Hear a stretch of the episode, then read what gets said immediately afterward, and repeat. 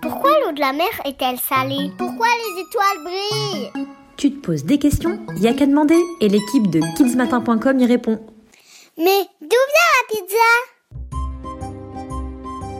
Qui n'a jamais craqué pour une pizza? Sa pâte croustillante, sa sauce tomate coulante, son fromage fondant, son odeur alléchante. En France, ce plat est l'une des rockstars de la cuisine. Selon le dernier baromètre du snacking, une étude très sérieuse sur ce que mangent les Français dans les snacks, il se hisse à la seconde place du podium, derrière les sandwichs. Accroche-toi, ce sont plus d'un milliard de pizzas qui seraient mangées dans notre pays chaque année. Pour savoir à qui l'on doit cette délicieuse invention, je te propose de remonter le temps et de filer en Italie.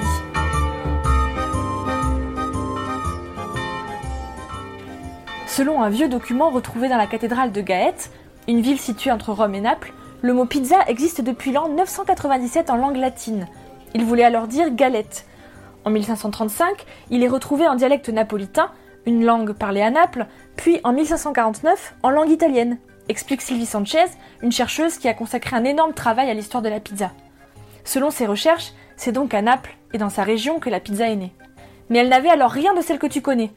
En 1660, elle prend la forme d'une pâte enduite de saindoux, de la graisse de porc, avant d'être garnie de fromage et de basilic. Bon, c'est là que tu me dis qu'il manque un ingrédient, la tomate.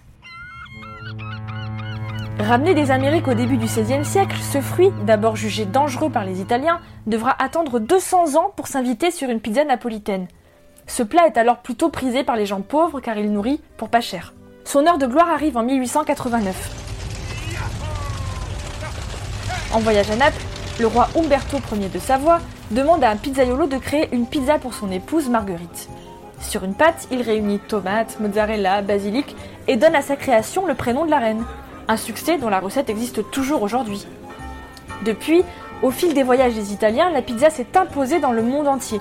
En 2005, l'art du pizzaiolo napolitain a même été inscrit au patrimoine mondial de l'UNESCO qui liste les créations les plus précieuses du monde.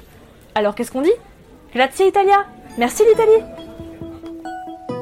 Toi aussi, envoie-nous ta question à kidsmatin@nismatin.fr.